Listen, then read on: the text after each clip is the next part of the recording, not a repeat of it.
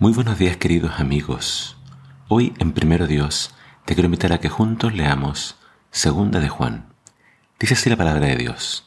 El anciano, a la comunidad que Dios ha elegido y a sus miembros.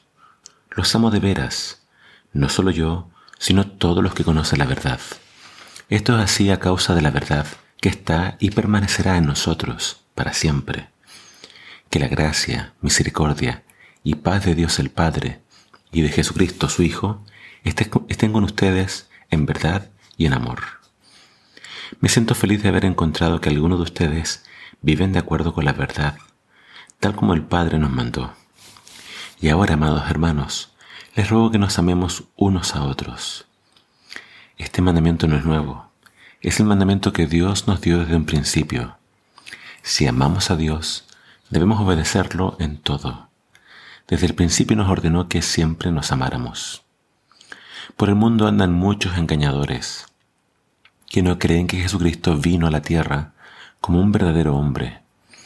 El que dice esto es el engañador y el anticristo.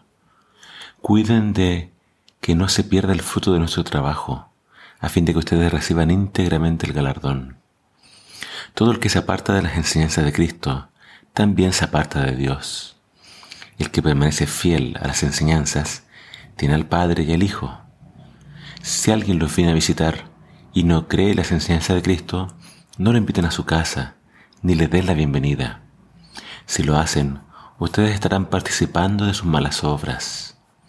Quisiera decirles muchas cosas más, pero no quiero hacerlo por carta.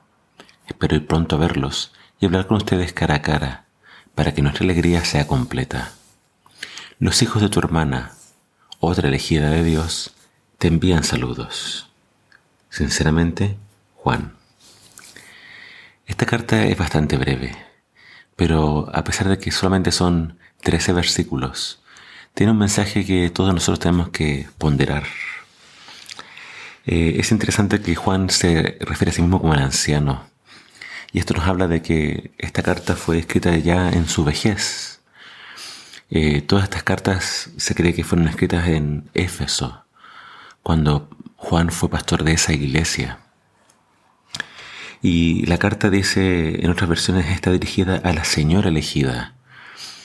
Eh, la carta comienza siendo dirigida a, esta señora y termina eh, mandando saludos de su hermana, la elegida. muchos creen que estas referencias son a iglesias.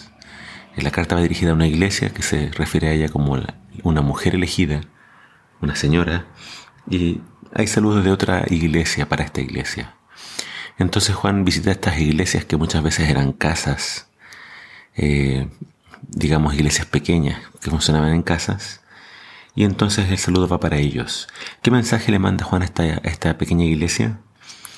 Le dice, la palabra que más se repite en esta carta es la palabra verdad la verdad, la verdad, permanecer en la verdad, guardar los mandamientos de Dios y observar la doctrina de Cristo.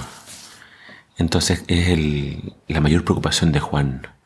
Y esta es la preocupación de Juan porque él dice, hay por ahí falsos maestros, eh, hay por ahí algunos impostores.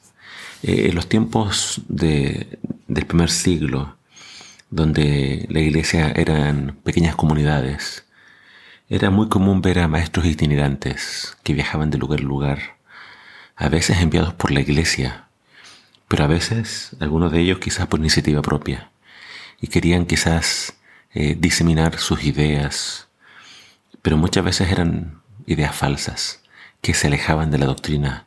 Entonces esa es la preocupación de Juan.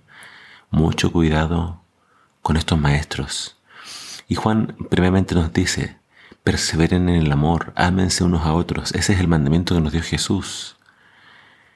Pero a la vez dice, guárdense de aquellas personas que se quieran aprovechar de que ustedes son una comunidad de amor para que estas personas empiecen a diseminar sus falsas ideas.